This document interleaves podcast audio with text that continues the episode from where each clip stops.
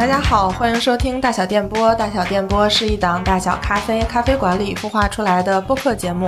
我们的话题不只有咖啡，还探讨精品吃喝相关的生活方式。如果你对我们的内容感兴趣，可以在小宇宙、喜马拉雅、网易云、QQ 音乐等音频平台订阅收听。可能我不是在扮演，我觉得我更像我一直在逃离。还好，它是你人生的一个经历，谁都是这样被骗过来的。讨厌老板，理解老板，成为老板。反而老油条一直在职场里。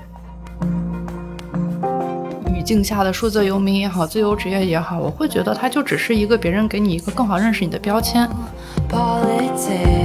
幸运小张加聪明小张加务实小张。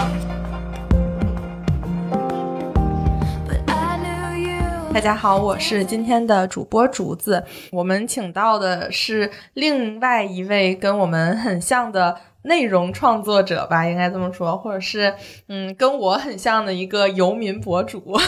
我擅自给他加了一些标签啊，呃，他在小红书上叫裸辞小张。嗯，然后最近来到景德镇，想要加入我们的录制，然后就被我拽过来录音了。小张跟大家打个招呼吧。Hello，大家好，我是裸辞小张，现在是一名小红书博主，也是裸辞实验室的发起人。裸辞实验室就是在做很多好玩的裸辞人的线下活动，以及同时还是一名自由撰稿人，也是在写一些裸辞青年的采访。总之就是围绕着裸辞做各种各样的事情。哎，对，就是像上来就要聊这个事儿。我现在接下来我就替他大家扮演一个非常 mean 的网友，就是向咱们这个做裸辞内容的朋友提出一些质疑。确实，我今天早上就就不是把自己放在这样一个位置，因为我也经历了裸辞。然后也经历了，现在算是做了一年自由职业了。然后也经历了这中间，呃，就我刚才说嘛，我明白这其中的虚伪，就是你在做内容的时候，其实是有选择的嘛。呃，我可以选择做这一类的内容，呃，吃吃喝喝也好呀，我也可以选择做呃所谓文化类的内容，我也可以选择把我自己作为素材来做内容。就先先说说吧，就是为什么。也选了裸辞这个话题，然后小张其实就是你自己嘛，然后为什么要拿自己做素材，而不是拿外界的东西做素材？嗯，这个是因为首先我毕业四年裸辞了四次，然后每一次工作每一家都没有超过一年，所以我就面试过很多次。每一次面试官都会问你为什么裸辞，你裸辞期间去干什么了？包括我每一次辞职的时候，不管是家里人还是朋友，他们都会问你怎么又裸辞了？为什么就不能跳槽呢？为什么在一家就不能干满一年呢？反正就是这种东西，它一直在我心底里，就很多别人对你的疑问、对你的质疑，我就会觉得不爽。我只是裸辞而已，我也没有就是干一些违法乱纪的事情。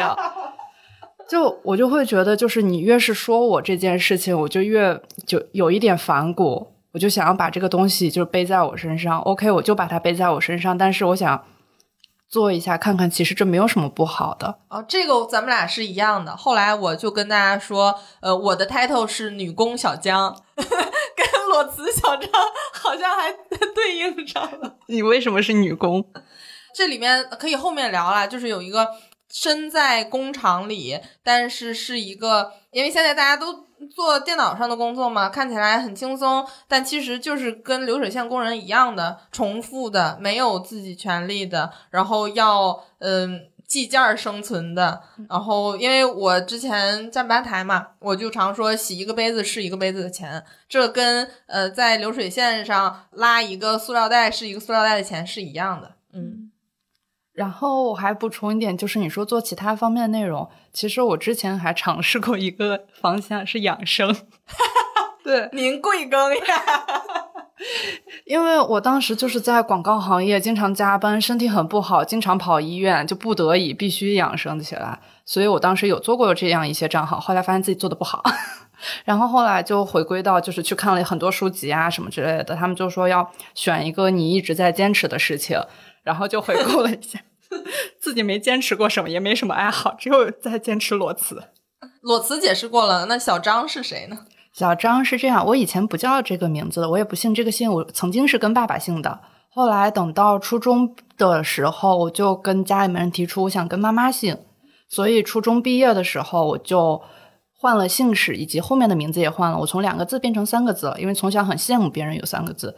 然后，所以我就很喜欢张这个姓氏，我就会觉得她很女性。然后，哎，你知道张悬吗？嗯，当然，对他当时就是大概这个意思。然后，并且，呃，他喜欢玄，他把玄放在悬而未决这个词里，然后就给自己造了一个名字。然后他其实本名叫焦安普嘛。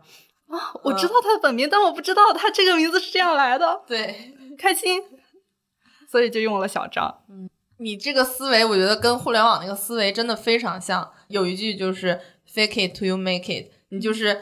凭空创造了这个人，然后去扮演他、塑造他，最后就成为他。你先塑造了一个这样的不存在的角色嘛，然后去把自己为素材扮演他，然后最后，我想问的是，你现在有成为他吗？就是你是觉得我在这样一个逻辑里面在过这样的生活吗？还是说，其实你的生活完全是另外一种？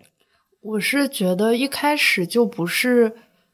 扮演它，而是我选择了我生活的一部分切片展示给大家。我只展示了某一部分，是这样。我倒是没有很多扮演的感觉，反而有一种，我就是把我小时候的 QQ 日志搬到了小红书上面。哦，所以这个表达欲其实是基础。对的，嗯，我因为我有看你发给我的文章嘛，其实呃我。最认真看的就是偏学术的那一篇，偏在做这个现在青年就业研究的那一篇。看那一篇的感觉，最后他起的那个标题，包括他做的总结，其实在说年轻人在想要成为自己。嗯，所以你说你只是把你的一部分搬到上面了，但你只是为了做自己而已。但是哈，我觉得做自己也是一种角色扮演。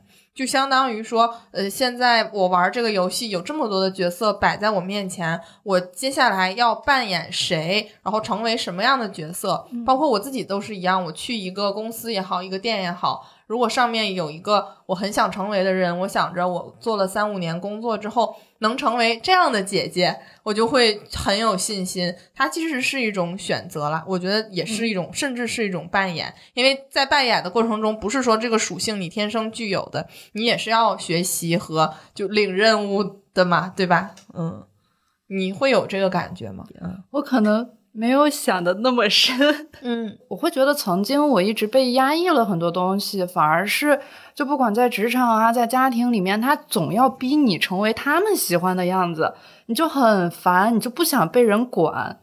其实上学的时候是没得选，是吧？是啊，包括跟父母的关系，比如说我妈就觉得我留长发好看，对啊，这种感觉，妈妈就一定要让你把刘海梳上去。呃，她就是觉得，哎呀，这小孩我怎么能生出这么丑的小孩？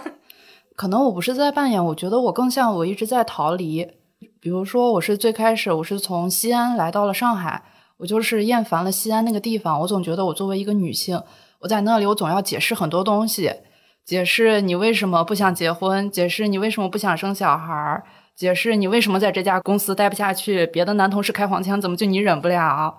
所以我就来到了上海。嗯，更选择一个道路，更能成为自己，更有机会成为自己。我不知道，我只是觉得什么舒服我就做什么。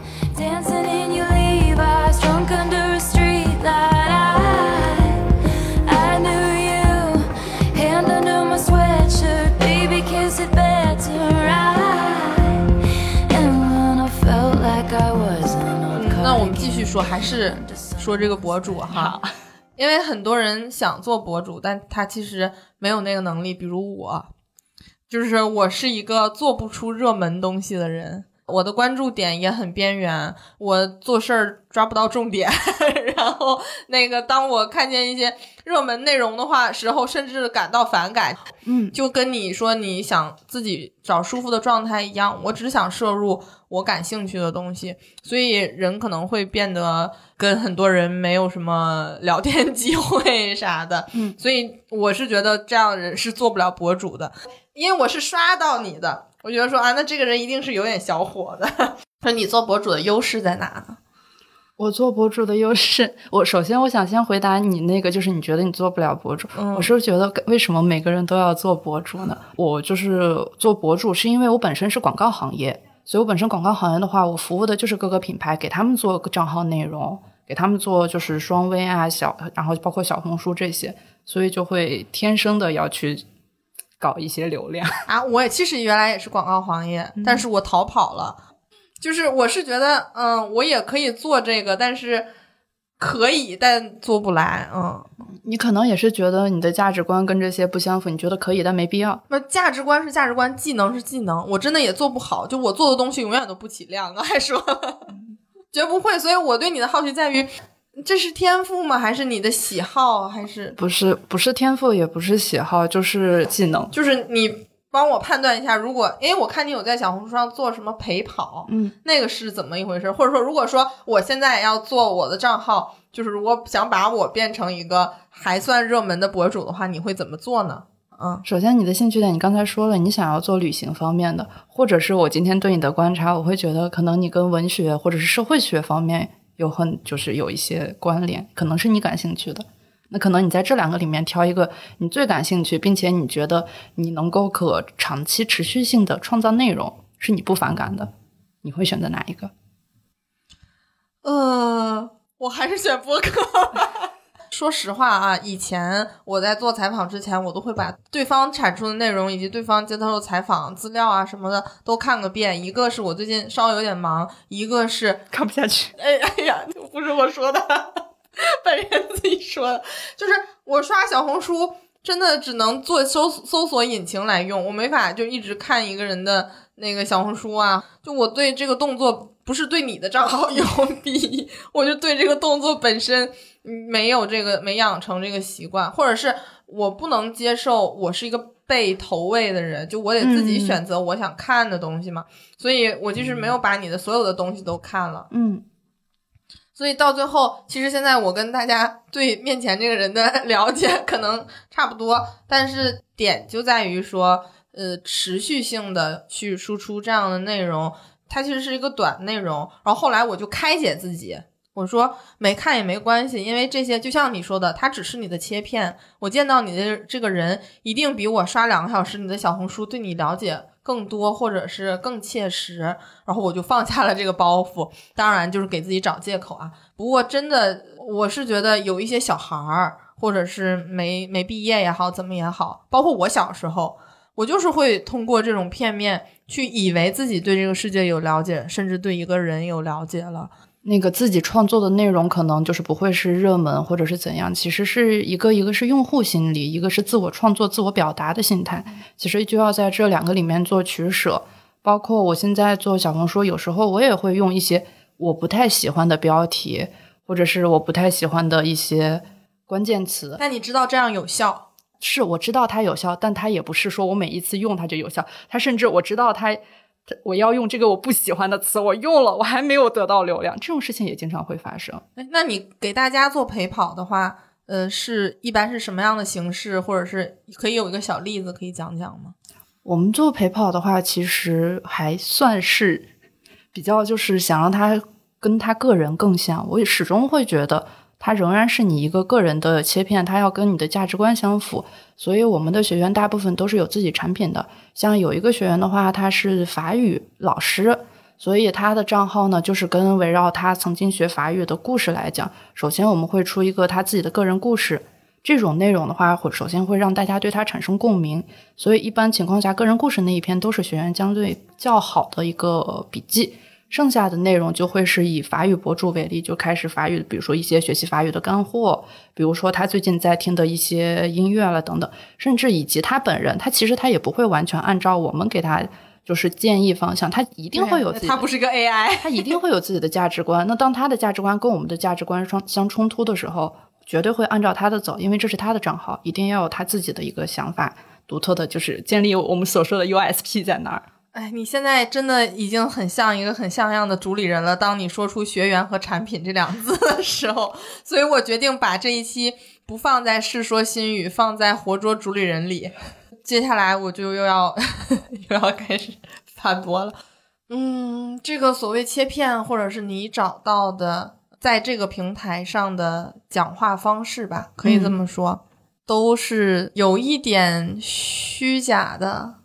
嗯，你会觉得它虚假吗？我会觉得可能可信度、真实度百分之七八十，会有一些美化的成分。嗯嗯，就像你刚才也说了，就最近大家老会提呀，什么世界是个草台班子。嗯，但是如果真的想说认识这个世界，因为确实很多人就是在通过这个社交媒体在认识世界的，无论是因为他没有那么愿意出门也好，没有那么愿意接触外界也好，或者是生活就是比较简单，不能说局限吧，就是简单，他就是会看见这些东西。或者我举一个极端例子，比如说我今年刚刚高中毕业，高考完了，或者我刚刚大学毕业。我看到你的小红书，我觉得那可能工作没有什么意义，甚至这条路，呃，我自己想走也可以走。他可能或者我现在就是在一个不太顺心的工作环境里，然后我就辞职了。然后，但是他可能没有你的特质，然后他也不觉得说，呃，接下来我能做什么，甚至没有想好关于自己的规划。这个像是一种鼓动吧，以及我现在也在反思之前很多。社交媒体找我去写那种关于游民的文章，我其实写了两篇，接受过几次采访之后，我就再不做这件事儿了，因为我意识到他们在拿我做噱头、做热门、做选题，但呃，其实背后所承受的痛苦，对吧？你肯定也知道，裸辞或者是自己做事承受的那些东西，你就是得自己承受。嗯，就算我再在文章里面说，你也一定觉得我看起来是更自由的。嗯，我看起来好像是现在获得了什么的。嗯，因为我看你也有呃做这类的采访，写这类的文章，就是这个其实是你在社交媒体上，小红书以外的平台的另外一个身份。你像你说你也写东西啊，这个，嗯，我是觉得说，因为我现在离开一线城市了嘛，呃，在这个景德镇的。镇，但它是个市，四五线小城市生活。嗯，后面我也可以聊你在安吉生活过，在别的地方生活过。就是我们在这种脱离一线城市语境的地方生活，但其实，在写的那些选题，就找采访我们或找我们那些那些公众号吧，其实都是给一线城市青年看的嘛。所以我是觉得，无论对于不太愿意走出或者是没走出这个世界的小孩来说，还是说在一二线城市接受前端文化冲击的城市青年人来说，就是我们在我们的输出和表达，都只是在帮助建构这个草台班子，而不是在。做一些有建设性的工作，这个就是后来我为什么觉得可能实体行业，比如说这种呃大好咖啡，或者是我站个吧台这种，让我更踏实。经常有人问我说：“你为什么不只做线上的工作？”我说：“第一就是还是赚钱嘛，第二就是吧台的面对真的人的工作，呃，做实际的劳动让我觉得很踏实。后来我从文化公司出来之后。就更有这个感觉了。嗯，首先我先回答一下那个第一个问题，其实就是相当于，比如说有人看到我的文章之后，不管是我的还是任何人的，他看到之后他就有一些冲动的一些决定嘛。那会不会这样？我会觉得，就算辞了又怎么样呢？就算没有去上大学又怎么样？是因为包括我弟弟，他今年就是初中毕业，他没有考上一个很好的高中。我妈妈让我去问一下我曾经上过的是重点高中老师的联系方式。我就会觉得，妈妈，我已经是我们家学历最高的人了。妈妈，你看看我在做什么，我都不工作了，你为什么还相信就是学历以及上班是唯一的出路呢？那么就再退，不要迷恋这个教育系统。对，就再退后一步，就算我辞了一份很好的工作，然后我后悔了，又怎么样呢？它只是你时间长河的一个非常微小的一个决定。后面的话，你还会有其他的就是人生的解题，会有很多种的。我反而会觉得，我们永远在害怕犯错，而没有想过，其实你踏出那一小步之后，有非常多无数性的就是生活的方法。所以我不觉得就是，甚至是你得接受这个不确定性，不能觉得就是有一个确定的道路可以走。对，嗯。然后，包括我前两天我也有看到一个帖子，就说一个小女孩她自己就带着几千块钱就来了景德镇，然后她发现她来到这里工作都是没有五险一金的，然后她自己竟然还签了一个年年度的一个租房合同，然后她想去学陶艺，结果发现都要学好几年，还要给师傅交钱，她就整个人大崩溃。刚开始看到的时候，哎，等一下，这个崩溃的点在哪呀？他就会觉得他网上看到的好像景德镇就物价很低，然后很快乐，然后他可以学一学陶瓷，马上就可以卖陶瓷为生。你知道吗？第一，我们都是要求不交五险一金的；第二，在这儿年租房子的那个条件比你在北京、上海要优越的多。我现在拿着相当于北京一半的租金租了一个七八十平的房子。我从毕业以来，从离开家以来就没有再住过 单间以外的房子，所以当我拥有一个客厅的时候，我人是傻的，收拾了一个星期才收拾出来，但很快乐。对，反正他的话可能年纪小，所以他肯定会觉得就整个人情绪大崩溃，然后上网哭诉嘛。第一反应看到的人也会觉得啊，是不是网上那些人都在骗人？第二反应你可能也会想，小女孩怎么自己没有一个就是判断的能力？但后来又想了一会儿，可能我有时候会去禅修的原因吧，就是会觉得没关系啊，无所谓。你在想最近这段，你可能就是确实花了一些冤冤枉钱，然后就是舍弃了一些东西，然后在这里你好像没有获得你你想要获得的东西，但还好，它是你人生的一个经历，谁都是这样被骗过来的。哦，我终于知道你为什么能当博主，很爱生产经济是。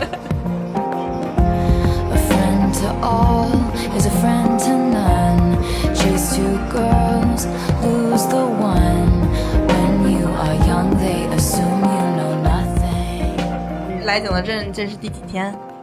第七天。怎么分配的呢？这几天都是我比较懒散。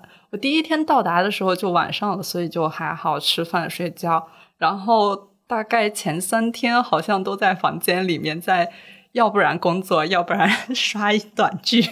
嗯，哎，你平时之前呃做自由职业的话，一般都会几点起床？怎么安排自己的时间？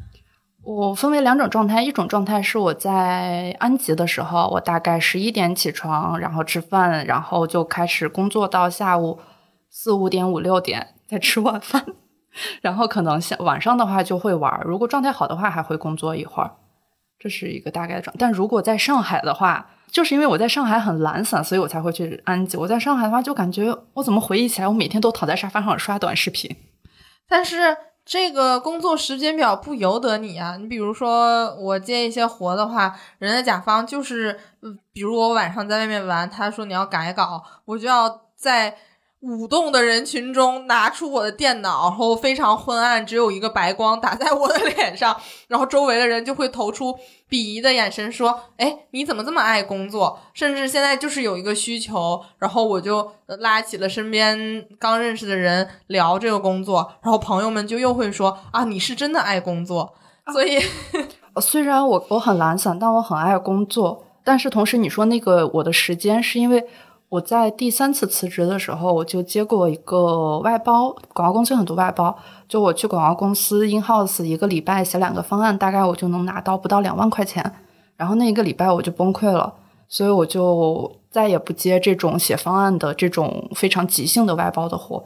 然后包括在我初期，也是在初期的时候，我的那个自己的钱赚的不多的时候，我也接了一些给别人写稿子的，而不是自由撰稿这种。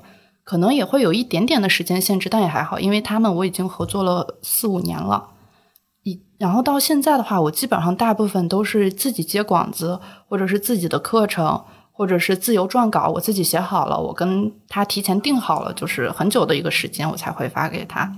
对，这个就是 说到我最关心的点了，就是无论是做自由职业的，对自己的这个规划，以及像你说的，你其实接稿已经接了年头不小了。就是这些，其实都需要一个长期的积累过程吧。因为现在也总有人问我说：“你怎么接到活的呀？或者是你的技能，呃，什么程度被人认可可以接活的呀？”就我很难讲，他可能确实从你上班开始就有这个积累了，并且后面我们其实就像你说的，我只是懒散。我虽然懒散，但是是喜欢工作的，甚至在一些工作目标上面还挺有野心的，反正是吧？然后我是这样，然后我就很难去跟他们讲说，如果你现在想要辞职是怎么样的。但在他们眼里看，我刚才说的，嗯，你爱工作，以及甚至有点想赢，呃，就是这种还是在进步，或者是还是想有成功的感觉，或者是想赢的这种。好像是这个感觉，但这个跟你离开大城市和离开主流系统是有冲突和反向的嘛？大家对我的问题，其实也是我对你的问题。你是还是想进步，还是想赢，还是说呃差不多就行？我只是想平衡我的工作和生活，只是想达到我喜欢的生活状态。嗯嗯，是哪一种呢？我是我之前采访过很多裸辞人，然后我就发现大家身上的一个共性就是。他跟外界以为的，就是以为裸辞的人都是那种想躺平，然后想当老油条，不是的，反而老油条一直在职场里，反而是在工作上就是很辛苦、很认真，然后他希望在工作上找到工作的价值感、意义的人，反而他会离职。所以我会觉得，大部分的裸辞人可能都是这种意义上的工作狂。然后，包括我曾经也以为我只是想要工作生活平衡，但后来我去跟我的人生教练聊天，做一些咨询之后，我发现不是的，工作对我来说意义非常重大，并且我非常需要别人在工作上对我的认可，不管是 C 端的用户，还是一些专业的人的，就是认可，我都很需要。但是你接受自己做的这个东西很一般吗？或者是会有一个比较，比如说，我接受过这样的评价哈，比如说我做了一个东西，大家的感觉就是，哎，我找你是想做一个呃非常出挑、非常不一样的案子，怎么你给我的案子跟那些外包公司没有啥差别呢？那这不就是我在职场上的日常吗？我也被客户怼过，小学生写的都比这好啊，反而是我自由职业之后。我比较少听到这样的评价，可能因为大家知道我说话的是一个个体，一个具体的人，他反而不会这么就是刺痛你，反而在职场上他会觉得你只是一个员工，你是某个公司的人，所以或者这么说吧，比如说是一个自我认知的问题吧。呃，我之前会觉得说，比如说在你说的那种老油条比较多的公司里，我会觉得啊自己还挺厉害的，但真正到自己接活的时候，其实会有一个很完整的自我建造的过程，就是你得。呃，很明确的知道你自己的价值点在哪儿，你能拿出什么呃不一样的东西。但挖着挖着，我就觉得我挺平庸的，并且像以前你刚才也说了，都不会接那种商务稿。我在一年前也做不到。一年前我不是说嘛，我就是要写自己的稿子、做采访什么什么的，有特别旺盛的表达欲。但现在就是我可以做一个工具人。我觉得做工具人做的表达比我自己做的表达有价值，真的。我现在变成这样了，甚至我会觉得说，做事儿更多的人就是比我更值得表达。嗯，反正我现在是在这个阶段，所以我才问你说，会不会在这个自我认知上有一个接受自己平庸化的过程？我一直觉得自己挺普通的，所以我才那么需要别人的认可。嗯，但是你做的东西不普通呀，是吗？哪里不普通？也没有没有普通，完全没有。我觉得我做的也很慢，很差，很一般，经常自卑。所以你从一开始就是这么觉得的，是吗？不不像我这么自大。没有过。嗯，那你就是觉得自己有在进步吗？嗯，或者有什么梦想目标吗？我的梦想太多了，比如说。理想一点的目标，可能也会希望自己能够成为一个关注社会，然后时事，成为一个社会学家，可以做一些很好的调研。但是后来我发现我离这个目标越来越远了，那么我就切实一点，我希望我可以赚到足够多的钱，让我老公可以工作不用那么太痛苦，因为他还在广告公司。就是一方面是你理想化那个高度理想化的自己，希望靠写作啊，或者是社会学啊什么这些，或者是纪录片，大家都有这样美好的理想想要去做。但我会觉得那个东西可能也可以去做，但先前提是我想要先过上一个相对体面且舒适的生活。呃，其实你刚才说嘛，你其实有点拒绝在那样的广告公司里成为那样的老油条。其实你还是有拒绝学的东西的。不，我离开广告公司，主要是因为我觉得我没有被受到认可。大家，我我我觉得大家都不喜欢我，但其实可能大家没有这个感受，只是我收到的负面评价，不管是来自于客户的还是怎样的，我自己承受不了。我是一个非常懦弱的人。那这么说吧，呃，你刚才也说你可能对社会学的东西感兴趣，包括。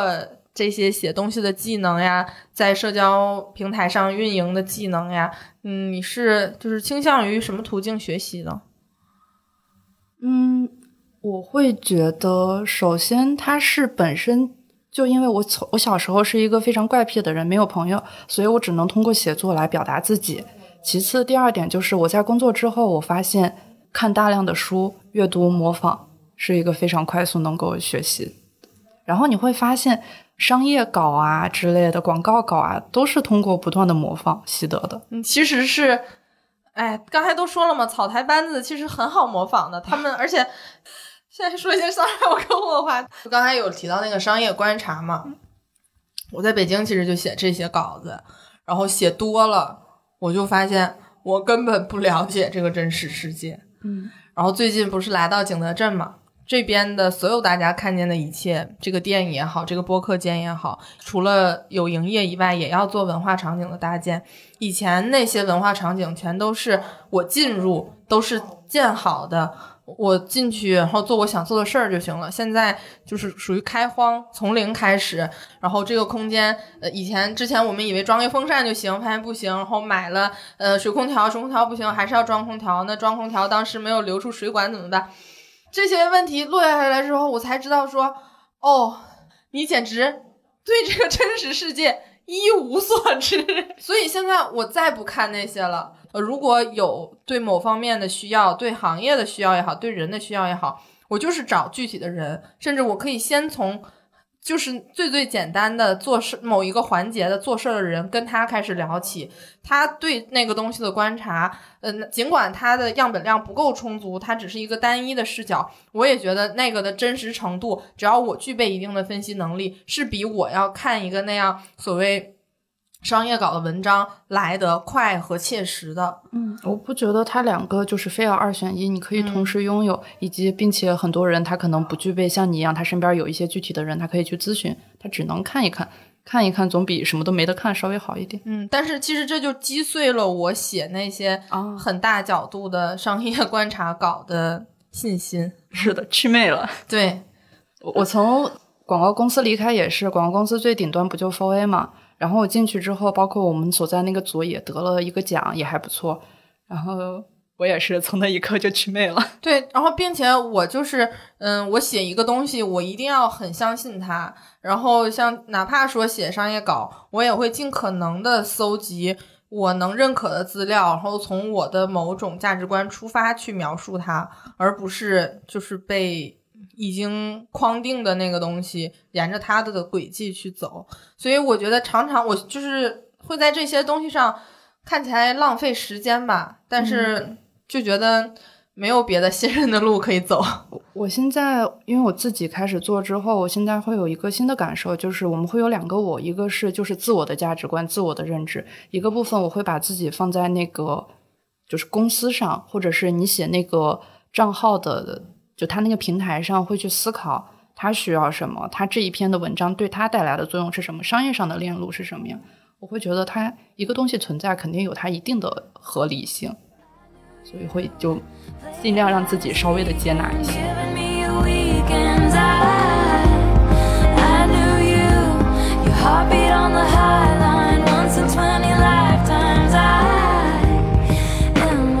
我们刚才讲了你做博主，讲了你做撰稿人，现在再来讲讲我们的这个共同身份，就是这个，呃，可以称作游民吧。你现在迁徙了几个城市了？我还好，因为我马上又要回到上海。我从上海到安吉，然后到泉州，然后到景德镇。其实是一共多长时间？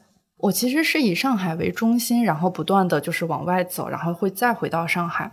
为什么选了上海呢？你是从哪个城市出来的？然后为什么去了上海，然后又驻扎在那儿？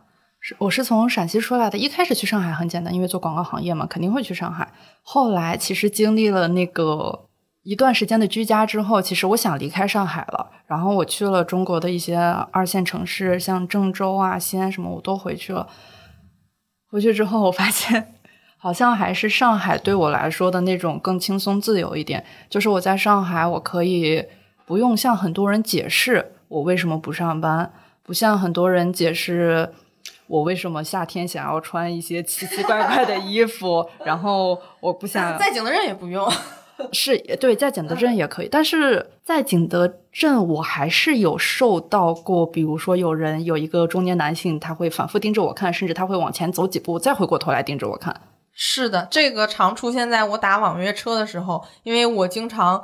漏夜出门，然后打扮的有一些浓妆艳抹，像是一个不良从业者。是上海可能也会有这种情况出现，但是大体上它给我的感觉是相对安全的，并且它的我经常去医院，医疗资源也很好，所以最后还是选择了上海。我会觉得它是一个我最喜欢上海一点，是我可以放心随时打幺二三幺五。这个时候我只能说，嗯，北京，嗯。就是很多大家都会说乡村很好，我确实也去了乡村。我在乡村经常会遇到，譬如说我去游泳，我告知服务员我说水温有点冷，他会说怎么就你一个人觉得冷？我们都不觉得冷。我在这边经历的服务行业的冲击也很大，嗯，因为我小时候我就生活在小镇嘛，我从小就面对这一切，我已经受够了。我还是希望有一些，我宁愿出钱多一点，但我们就是互相尊重。其实我很想聊聊安吉啊，嗯，因为我之前在去海南的时候，在后海村，大家也知道那是一个。呃，被塑造成一个呃什么浪人聚集地的地方，然后当时也有人问我说，为什么没有去大理？呃，感他们在他们的印象里，大理、后海都是很像的。然后，但是我来了景德镇之后，大家的问题就变成了，你怎么没有去安吉？因为所谓的做这种数字游民，它的聚集程度，嗯。就是好像就是会被放在一起比较，所以作为你嗯去了安吉又来了景德镇的地方，你能说一下你的差别的感受吗？安吉的话，其实就是它有两个数字游民公社，一个 DNA，一个 DNA 渔村，然后它的话就会感觉它非常像一个超级大青旅。然后就是把大家都聚集在一起会很好，就是你可以迅速一天之内认，就是认识好多人，然后大家经常在一起玩，然后大家就像在一起过暑假一样，这个是它非常好的地方。同时，它也有一些 我觉得奇怪的地方，就是我会觉得数字游民公社里面没有很多真正的数字游民，大部分也可能是因为我待的时间吧是七八月，所以我在那里遇到的大部分都是一些即将出国的留学生。或者是，反正就是，并不是长期的数字游民的这样一种状态，所以我会觉得很像大情侣。当然也有少部分的，我在那里也是认识了一些好朋友。然后来景德镇这里的话，我来之前就是那里的朋友就告诉我，景德镇很好，说景德镇的数字游民都是分散的，所以大家更有个体、更多元、更美好。然后更共创那种感觉，然后但是因为我来了景德镇，所以我几乎都在酒店里，要不然在景点里，所以我很少会跟当地的真正的手艺人，或者是我很少能够找到这些创作者们，所以就感觉没有很融入到当地里。但我觉得这可能是需要一定的时间。呃，其实我也想说这个问题。中国真的没有什么数字游民，所以也请大家也先少写这样的观察和文章吧，因为你越写越好像这个话语占比很重一样。呃，真的，我觉得所谓的中国的数字游民都是在很艰难的生存，他们在前些年在前序的阶段。就是那些，比如说，呃，辞了职，从什么呃报社之类出来的，有一点资源积累的文字工作者，或者是从某些厂出来的，呃，有一点呃商业头脑的程序员，或者是出来为了能做线上工作的一些内容创作者、插画师也好，或者是文化行业的人也好。其实大家都是在很艰难的生存，只是不想像刚才我们说的，作为只是一个外包的存在，然后而做一些创作。我会觉得，我们语境下的数字游民也好，自由职业也好，我会觉得它就只是一个别人给你一个更好认识你的标签。至于，我会就觉得那个标签不重要，无所谓。我们不需要深刻的去探究我到底是不是数字游民，中国到底有没有，无所谓。你只是可能，我只是需要它换取一些东西，然后在商业上换取一的一些小小的回报而已，甚至没有回报，我只是一个期望，所以我就是觉得这是两件事儿，不需要。可能可能我比较那个 平庸。没有，所以其实你还是更在意，呃，自己的生活以及能得到什么吗？嗯，是的，我会，可能我我有反思，但我没有像你会思考那么多，我可能会想，明天还能不能活下去了？是的，除了那些前序的行业前辈、从业者，呃，在艰难的坚持以及生活之外，就是这些 gap year 的，我不能说富二代吧。但起码说，能够选择 gap year 生活方式的这些年轻人，那为什么会出现这些年轻人？当然，大家也知道哈，现在这个就业率也都不公布了。嗯，但是对于我来说，我确实是有过这样一段的经历的，就是我是也是先从幻想自己还能继续读书，然后到寻找自己到底真正适合做什么，然后也到呃真正。干了很多行业，然后尝试了一些之后，发现算是找到一点自己道路的人吧。所以我觉得这样的空间的存在是有必要的。但是景德镇呢，你刚才也说了，就是这边的做游民的人都不聚集在一起。然后景德镇其实不是一个游民聚集地。我也常常说，在景德镇的人跟。呃，在大理、在成都和在杭州，或者说在安吉的人不一样，因为它是有一个很长久的手工业制造业的传统的，所以他们在做的那些手上的活儿，我经常说，跟我们这种 在凭空创造一些，或者是呃在创造抽象东西的人是不一样的。其实我之前在选择城市的时候也想过，当我从海南出来的时候，因为海南对我的冲击是，它其实目前哈不能说不知道以后没有什么文化生活。当我跟人聊书的时候，大家就觉得天气这么好，食物这么好吃，今天到底是没打到鱼还是没晒到太阳，让你思考那些没有所谓的哲学问题。嗯，当我受到这个冲击之后，我发现不行，我就往北走嘛。我到广州之后还是。呃，是今天的，嗯，不啊，我我我以为广州还挺有的，哎，没有，是这样，呃呃，今天大部分的时间我们要开车去顺德吃个鱼，吃个饱，或者是今天下午我们要喝个咖啡，喝个茶。至于呃，老板说，呃，带你去吃一个特别贵、特别好吃的东西，然后全程花了大概三四个小时，然后回来再开店也好，再干活也好。我就会想说，哦，那三四个小时你就在饭局上嘛，或者在一些所谓的那个朋友中间。对于我们我这种 i 人来说，我就想说，这三四个小时我干点啥不好呢？然后当我接触到本地玩电子乐或者是玩潮牌的那些朋友的时候，你就发现他们其实也过着很舒服的生活。他们可能从外面读了书回来，从外面带了一些新鲜的文化回来。但是最后的落点在于，我要过一个很在地的、很舒服的生活。这个潮流也好，这个文化符号也好，只是我的一种生活方式。之后就不会，呃，我这么说像有一点绝对哈。之后就没有那么想过往前走和发展的事儿。上海可能是因为他要赚钱，北京确实有一些想要做。呃，在这个行业里资源比较好嘛，想要做创作的事儿，但我在广州是没有这个感觉的。在广州的大家的感觉还是，就是我的外地朋友哈，在广州都是怎么融入当地，过一种很舒服的生活，无论是骑骑车也好，还是听听音乐也好，我是觉得有一点封闭了。嗯嗯嗯，那其实。就是像安吉以及景德镇，嗯，我觉得我们够不上阿那亚吧。就是说安吉和景德镇，呃，就是他们能成为这种所谓网红村镇的那个必备元素或者是共同点是啥呢？安吉的话，我觉得是因为江浙的乡村，它的基建很好，它很有钱。哦，其实我在景德镇也感受到这个了。最近我们开车去附近玩，那个路修的，然后那个。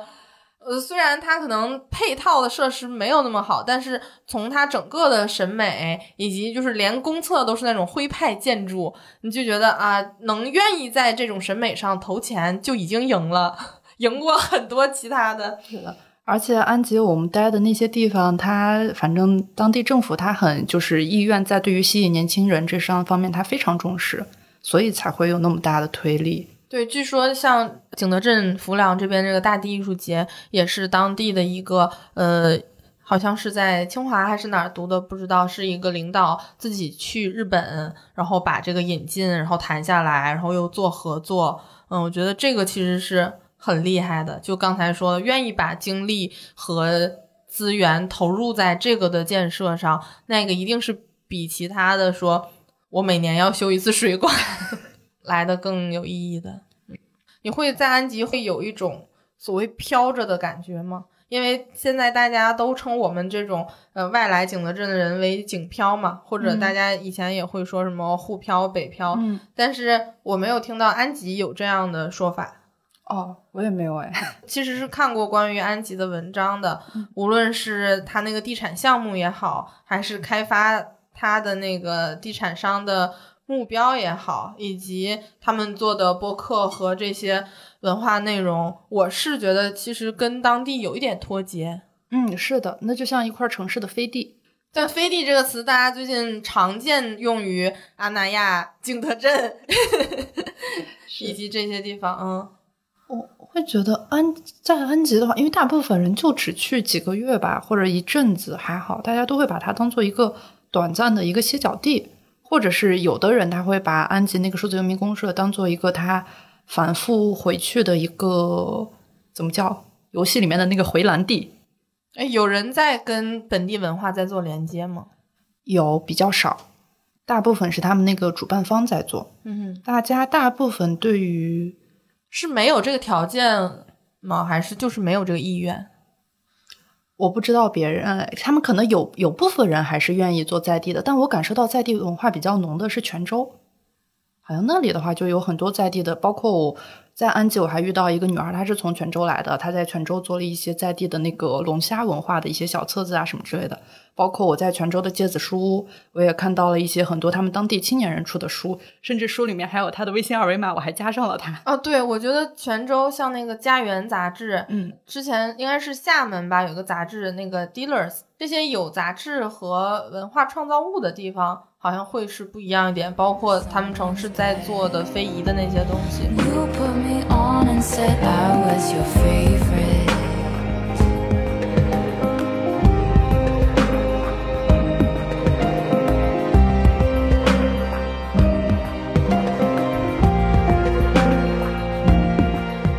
刚才我说哈，要把小张放在这个活捉主理人里，因为他刚才也提到了，他们有一个裸辞实验室。我对这个还挺好奇的，真的吗？这是是是在创业吗？嗯，算呢还是不算？哦，我没有办法很好的界定，因为感觉创业是一件非常宏大的事情，但我做的又是一个非常微小的东西。但是为啥会组建这样一个团队呢？很简单，是因为我经常就裸辞之后，大家都会问你，那你什么时候回去上班啊？你万一要回去上班怎么办？然后你就会发现，哎，好像真的回去上班不了了，也没有企业能够太接受得了我了。那就算了吧，就自己搞一个工作室吧，自己给自己找个班上。其实这个是比较开玩笑的一种方法。第二种方法是因为我会发现，我自己在做活动，我自己一个人的话是能组起来的，也发现裸辞人确实有这样的需求。那我就在想，为什么不直接一群人做？大家，而且我想要招收的人都是裸辞人，这样的话就是感觉也自己在做了一件比较有意义的事情。反正大家闲着也是闲着，干嘛不一起做？做了还能一起分钱。但这个就开始涉及到组织管理以及程序了。你觉得这些东西是，嗯，你能 cover 得了，以及会磨损、反作用力来磨损你的吗？是，曾经我特别痛恨这些东西，后来我发现，就是哪怕你想要学习什么道组织，哪怕你想要建立一种就是相对平等、自由的一种工作氛围也好。你会发现啊，公司的存在，它的那种制度，它的 SOP 化，一定有它存在的理由。只是可能我们现在有时候时代发展的太快了，只是有一些过度了。但它一定有它那个规章秩序是有必要的。然后以及我有看到一句话，就是年轻的创业者往往低估了人性，呃，高估了人性。所以你会发现，就是如果你期望打造一个乌托邦，你期望大家都是平等的，你不去约束他，他怎样，你就会发现好像。有可能就会反作用到，你会发现啊，所有的事情都停滞了，然后他也会变得很懒散，他可能会去忙别的事情，反正就很奇怪。所以就是，但是你也是愿意进行迈出这一步，进行这个琐碎的学习的，是吗？对，但是我现在很快的就是有了另外一个改善，因为我觉得像之前我们可能都是使用抽象工具去工作的人，现在突然落入这些实体的，因为这里面还涉及呃财务、法务、人事这些，还还还没有还没有那么那晚上那么大。啊，我我的意思就是肯定，但是要涉及这里面的工作嘛。反正这些，我我我看我自己来说，我觉得一时半会儿我是来不了，或者说他需要一个非常工具理性的思考。你觉得你是一个就很理性的这种人？不是，所以我很痛苦，经常跟那些创业或者从大厂出互联网出来的人经常聊天。嗯，因为我们老板也经常说一句话，就是说不要去走到那一步，把人性的恶逼出来，因为确实常常会那样。所以你在前置，你就会想说。怎么样能不走到那一步啊？你那样其实你就是默认了这个设定，就是人他就是有一些恶的，你要防范着点儿。其实我很不喜欢这种感觉，但确实是这样。就是我为什么喜欢这种抽象工具？比如说我们俩今天就是录一个播客，就我们尽可能让自己显得很 nice 嘛。然后我也是在这样的状态里才比较认可自己。因为我在面对那种很凶凶神恶煞的人的时候，我我也把自己包装成那样去面对他。回去之后，我是会觉得很消耗以及很后悔的。我想说，哎呀，我为什么要那样？我为什么要做那样的人？就会生出特别大的不认可。是的，他会把你逼成就是讨厌老板，理解老板，成为老板。你现在就成为老板了呀？还没有。再进一步说，你做自己的老板好，但你还是在参与这个算法的游戏。嗯嗯。我刚才不是说我自己叫女工小江嘛？我觉得从我们父母辈的那个工厂的逻辑，呃，资本主义的公司等级的逻辑，到现在，我觉得平台嘛，我们为平台生产，它是一个算法系统的逻辑。包括之前大家也写过很多啦，什么外卖骑手困在系统里这些。我们都是其中的一员，但同时我们也在源源不断的为这个系统和程序建造它。就你怎么看自己的这个动作呢？我有一个朋友总结过，算法平等的 PUA 每一个人，也 PUA 老板，也 PUA，就是这样，没有办法。嗯，就而且就算没了算法又怎么样呢？还有别的东西。所以你觉得这就是人类的这个阶段，你们就是逃不逃不掉的？看起来我们有变化，其实我们有一些根儿上的或者是思想上的东西没什么变化。就是没了算法，一定还有别的，不管是大大小小的公司也好，它也会平等的 PUA 你每一个人，包括我们的市场经济也好，所谓的资本也好，那些东西最后就是都会是你会发现那一个无形的手，所有人都为他服务。但是我们能能挣扎，或者这么说吧，就是显得积极一点，就是能挣扎的地方在哪呢？或者你在做哪些挣扎呢？在他注意不到的，在某些规则设定的范围之内，小小的挣扎，小小的反叛。比如呢？比如说，你会偶尔发一些自己想关心的内容，而不根据算法，就是平台喜欢的垂类。你不做一个特别垂类的博主。比如说，我在别的账号偷偷的开小号。就抒发一些我自己的真实想法，比如说会自己，其实更多的话，我会觉得是在自己跟朋友的线下交流之中，一 v 一的时候，你会说更多的真心话。听到了，朋友们，不要太依赖社交媒体，真的 是的。呃，那说说你们的客户吧，你们的客户都是什么样的人呀？你最近呃接的，你自己接的活儿也好，还有还有你们这个团队接的活儿也好，会有什么样的人有需求找到你们呢？其实就是要不然是跟广告人垂直相关的，比如说我们会有一个广告人的接单平台，他曾经跟我们联名做过一次活动，其实就是会发现他的那个用户群体跟我们的 TA 就是高度相符的时候，他就是我们的客户。其实我们团队接的客户比较少，我们比较多都是 to C 的，我们的应该是说我们的用户。说实话，因为刚才刚走的那一波录音的。也是上海来的朋友们，呃，今天这个针对上海朋友们的录音，真的让我学到很多啊！大家真的不是在靠呃想象去创业和工作的，大家真的是先把这个商业逻辑跑通了才开始做事的。我觉得真的很牛，上海就是有这个本事。那你可能还缺少一些杭州的人来，杭州更厉害。那我就要说了，你的这一些面对的这些客户，跟你按照比如说做小红书按照平台的逻辑做，和呃你之前在广告公司按照甲方的逻辑做事有啥差别呢？哦，完全不一样。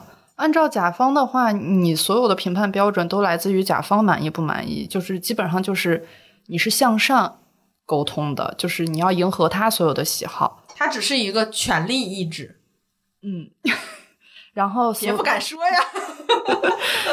他的那个数据，就所有的数据，广告公司都是可以作假的。当然，也有可能也有真实的，反正我了解到的是基本上可以的。但是我们自己做的话，就所有的话都是对用户的，然后我们又买不起流量，所以只能是真实的流量、自然流量。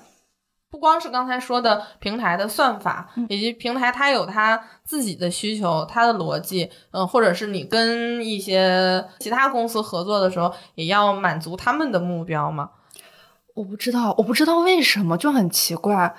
我自己开始做事情之后，我遇到的人都很好，我就不懂幸运小张，不懂为什么就为什么职场上遇到的甲方都那么奇怪，但是自己做之后遇到的合作方人都很好，因为已经筛选过一波了，可能吧？就是那样会找那些大公司合作的人，他可能就是那样。嗯，也可能是，所以我遇到的人都很好，他没有对我提出特别高的什么要求啊，反而他们都在不断的夸奖你、赞美你。当然，我也在狠狠的警惕这一点。对我最近就是开始能接到更多的活了之后，就开始反思，我做的这个东西这么差，怎么还有人找我？你可能是有对自己的认知有一点偏差，又要 开始反思，因为这个在我看来是。认知自己为一个创作者还是网红的一个差别点，因为网红他追求的就是我的流量，我的受关注程度。我其实不太在意究竟我的作品有没有成长也好，有没有新的创造也好。但我觉得创作者的逻辑不是这样，甚至就是创作者他有更多的追求嘛，他也追求一个自我的养分的摄入以及他的自己的价值观的输出。嗯，在这个上，你跟呃，你的客户们的传达也好，还是跟团队的人，包括你自己也好，这个上你有区分过吗？目前我们来说，更多的肯定是偏向商业流量，一定是这样的，因为先要 活下来，再说后面的事儿吧。我觉得，无论是我作为创业者，还是一个商业上的考虑，我觉得我两个做的都还没那么好，还不够格去思考这些问题。啊，怎么会有这种想法啊？会，就是有商业做得非常好的人，就哪怕他是搞流量，他也会搞得很好，他会有一套自己的完整的体系，自己完整的一套就是做法，而不像我现在这么浅显粗糙，而不像我，包括内容创作也有很多人做很多很厉害的东西，甚至他们可能明明就是没有名气，我都会觉得有很多这样的人，我在他们面前都不算什么，所以包括那些。就是你的一些困扰啊，什么之类的，我会觉得那些困扰应该是我，比如说我写的东西很好的时候，或者是我赚了很多钱的时候，我才可以去思考这个问题。呃，因为是这样，其实我要谈到北那个本地景德镇最近涌现很多旅游团，然后其实这个呃旅游的人潮，大家都想赚这个钱嘛，但是它其实文化属性很弱，但是像嗯上海来的朋友们。大家一开始就不会把它定义成旅游团，它就是一个本体，就是一个文化项目。我只是带你们体验文化项目。至于这个文化项目跟旅游相关，还是跟现在大家讲的街道的 city walk 相关，还是说跟一些文化创作乃至艺术项目相关，它都不一定。但是它的本体是一个文化项目，而这边在地的做出来的东西都好像是说，呃，它从一开始就是一个旅游的，甚至商业的项目，然后就会有一个呃小的区分。然后在做这些文化项目的人，都是像我们这种呃偏年轻的创所谓创业者也好，小团队也好，就是这个的区分让我看见说，原来做事儿的初心和初始的目标是挺重要的。我觉得不只是初心初始，以及是他这个主理人，他看过了很多好的东西，他有那个能力。然后这边可能我我你说的那些，我就一下子想到了十块钱 三串手链，陶瓷手链。他是他他的意识里面他没有那个东西，他也不知道他可以做成那样，所以他只能选择十块钱三串。所以我只能理解为你的意识是高的，但是承认自己处在初级阶段。是非常非非非常哎，幸运小张加聪明小张加务实小张，谢谢你。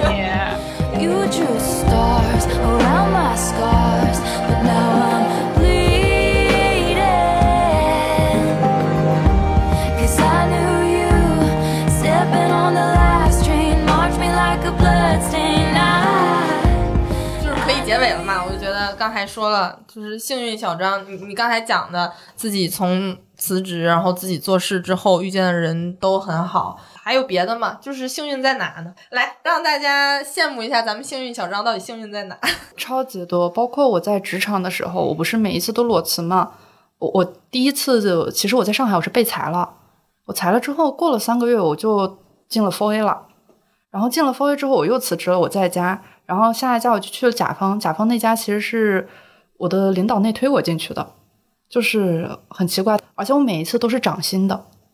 所以就是回头看的话，你的那个东西反而是越裸辞越好，然后薪资也有很多，所以就会觉得这个是一个很幸运、很不可思议。这中间你感受过呃任何被动累或者痛苦吗？呃，在工作里当然痛苦，但是找工作就我就会我比好多人都幸运好多倍，不知道为什么。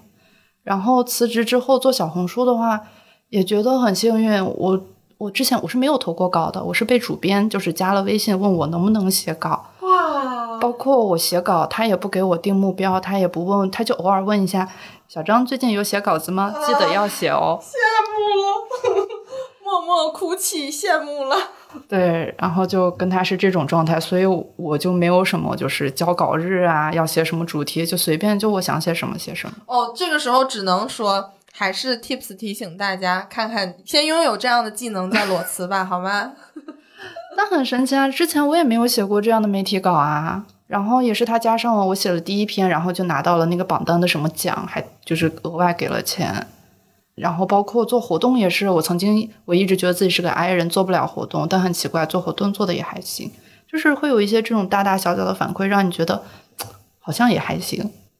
对我很神奇的就是，刚才咱们我跟小张在呃刚见面的时候进行了一个呃很尴尬的试探和对话，嗯，但是我现在其实有点理解了，我当时很不成熟的呃形容对方看起来挺幼的。但是，呃，其实在，因为在我心里这是一个夸奖，因为我面对很多那种面貌的人或者自己做事的人，嗯，在我看来其实是一个呃挺商务的面孔，然后我其实是怕接触那样的人的，但我面对你的时候就会觉得很亲切，就会觉得啊、我们好像都是那样懒散。但是又有一点自己小目标的人，嗯，就是我我所说的又是这个感觉，就是当人 经历过这些 痛苦选择，然后以及自己做事的这个打磨之后，还能嗯不去觉得所谓变圆滑或者是变成那种面貌的话，我觉得还挺好的，嗯。谢谢。嗯，以及再说到这个幸运，就是我现在反思自己，原来也挺幸运的。尽管我老是骂北京，老是说自己在那个行业什么行业遭遇了不好的事，但我现在反思，其实都是因为我不配，就是其实得到的机会都很好，就是想换了一个赛道做一个什么事儿，就能得到关于这个的资源，让你去尝试。然后尽管最后可能没有成功，或者是没赚到什么钱，但是就是这个尝试以及学习的机会其实是很重要的。如果你能坚持，或者再多学一点东西，再去做判断，可能会更好。所以现在我就分析说。嗯，可能是当时我的某些不够成熟和不够坚持，让我在面对那些挺好的机会的时候，生出了一些不必要的痛苦跟麻烦。所以现在 人长大了，就开始学会珍惜和感恩。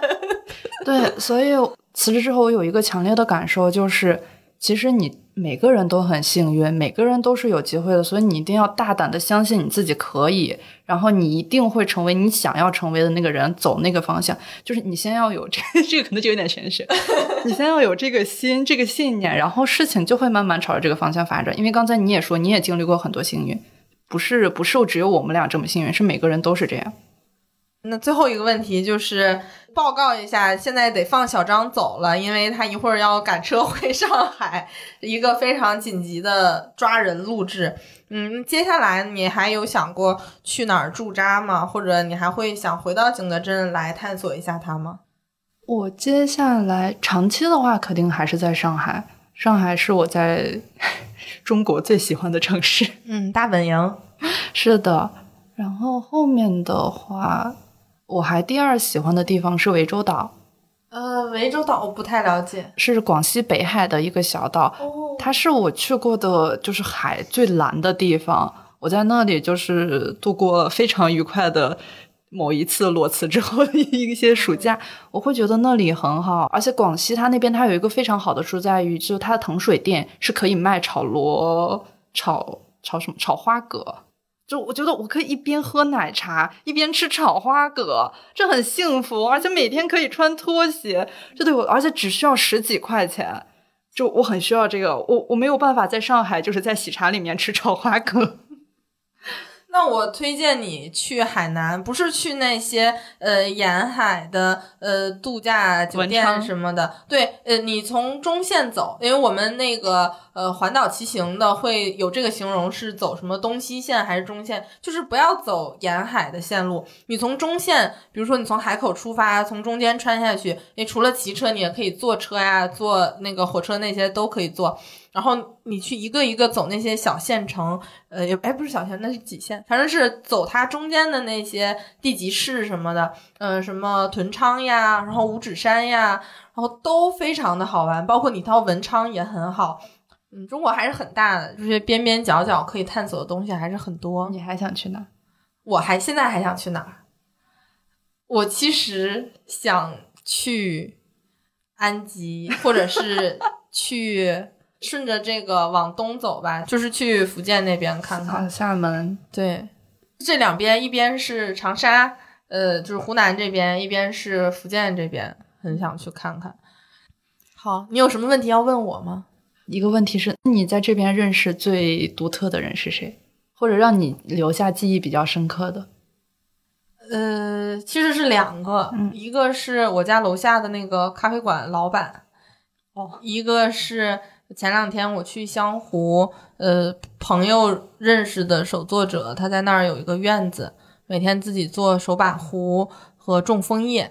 因为我是一个很喜欢枫叶的人，我这儿纹了一个枫叶，然后他那边大概有十几种非常珍惜的，比如说呃日本的那个枫叶的品种，然后他是自己做了压条、扦插，然后弄出来的。然后他院子门口有一个巨大的柚子树，它上面在上面扦插了三种柠檬和一种橙子，等待着明年结果。然后这边还有甘蔗，有竹子。然后他特别好笑，他用水把那个竹林里面的竹子全都清洗了一遍，就是拿水和抹布。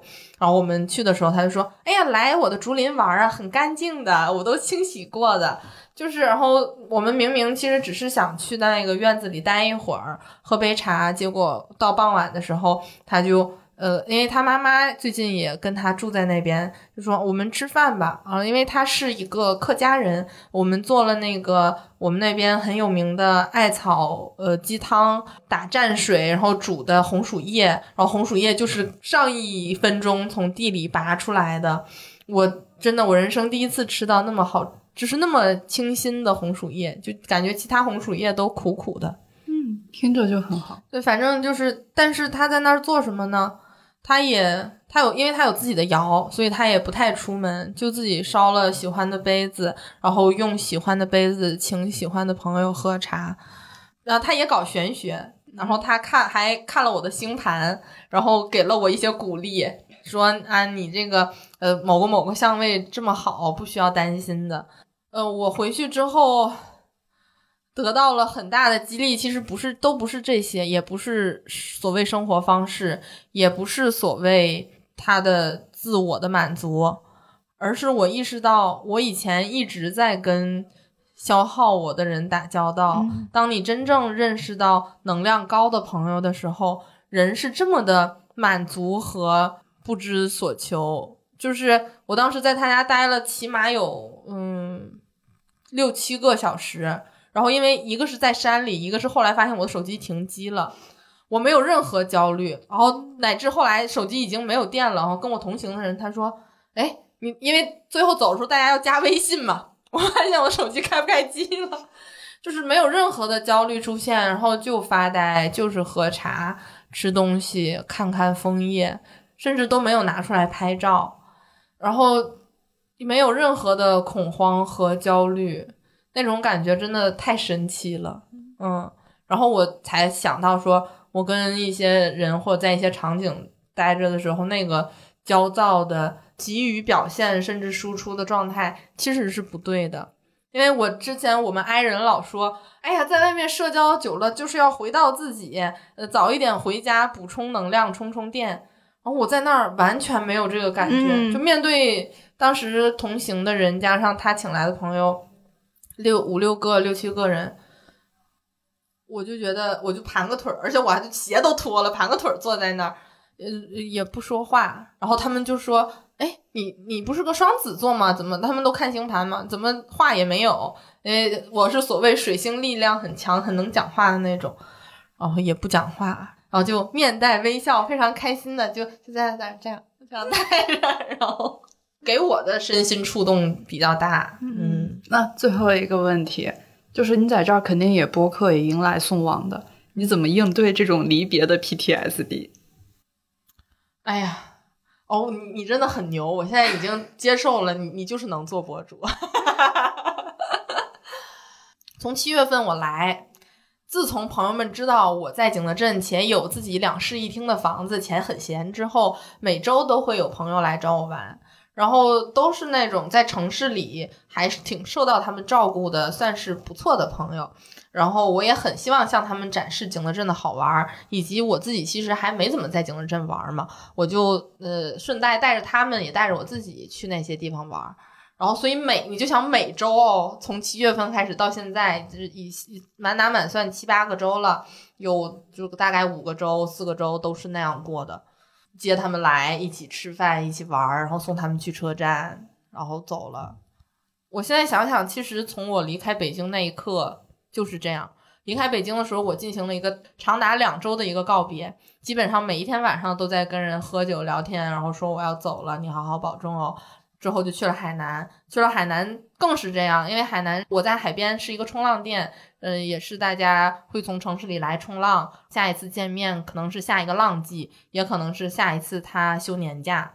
然后在广州也是，在广州我在一个酒馆里当店长，因为那个酒馆开了十多年了，有老客人，有新的附近的上学的人，反正这些他们可能就是密集的来一段时间，然后就不来了。反正就是种种场景下的，我形容我不知道为什么把自己的日子过成了一个旅游区。就是所有的这些旅游区的属性都会在我的社交和生活场景里出现，呃，大家短暂的相识，然后离开，一直是这样的，甚至。连我这个生活的物价都一直是 旅游区物价，以及生活的虚假程度。呃，那个景镇还是有一些店被我的朋友们称作小上海的，但是你知道它很割裂。你去一些巷子里，你的生活以及你面对的工人师傅是吧？他说方言又听不懂你讲话，其实都是挺困难的。然后，但是大家看不见那些嘛，大家只能看见我每天化着妆，呃，漂漂亮亮出来，然后大家就会说，哎，看着你跟在北京时候没啥差别呀。一听到这个话，我心里一惊，反正就是这些吧。然后我已经很适应这种了，就会 反出出来的东西就是，我现在去 KTV 必点的两首歌，就是《舞女泪笑红尘》跟《爱江山更爱美人》。就变成了一个非常及时行乐，以及每一个朋友走的时候，我都非常认真的送别，并且看着他的眼睛说：“呃，我心里预设这是我们此生最后一次见面，希望如果每再多见一次都是礼物。”然后可能这个人就走了。甚至前一段时间，呃，我有一个跳舞认识的朋友来，然后我们就一起在路边喝酒啊、跳舞啊。然后他走的那天，好像我记得正好是立秋，然后我就说，我站在路边，你上了车，你走的这一刻，我我在景德镇第一次吹到一抹凉风，因为景德镇确实挺热的，对于我来说，反正就是这些吧，就是每天都在进行这样的操作和练习。它其实有反过来塑造我，但我不排斥这种塑造，我是每一次离别，然后就会难受 几天。很难受的，而且。老离谱了！我那个朋友走的时候，我就在那儿非常的难受，放一些阴阴郁歌单。他就说：“哎，我以为你是很洒脱的人，你都经历过这么多了，然后你的表现也是那样的。”我就说：“我说没有经历过纠结和难受的洒脱没有任何意义。我会纠结，会难受，但是最后我还是会洒脱的。嗯，我我是觉得难过，它不会因为你难过到第一百次就不难过，它跟你难过第一次的程度是一样的。对，是这样的。嗯，每一次都是同样的难过。嗯，好了，数字游民结束。如果你的生命注定无法停止追逐，我也只能为你祝福。如果你决定将这段感情结束，又何必管我在不在乎？如果我的存在只是增加你的痛苦，为何你不对我说清楚？莫非我早该知道我将会孤独，在我们相识的最初？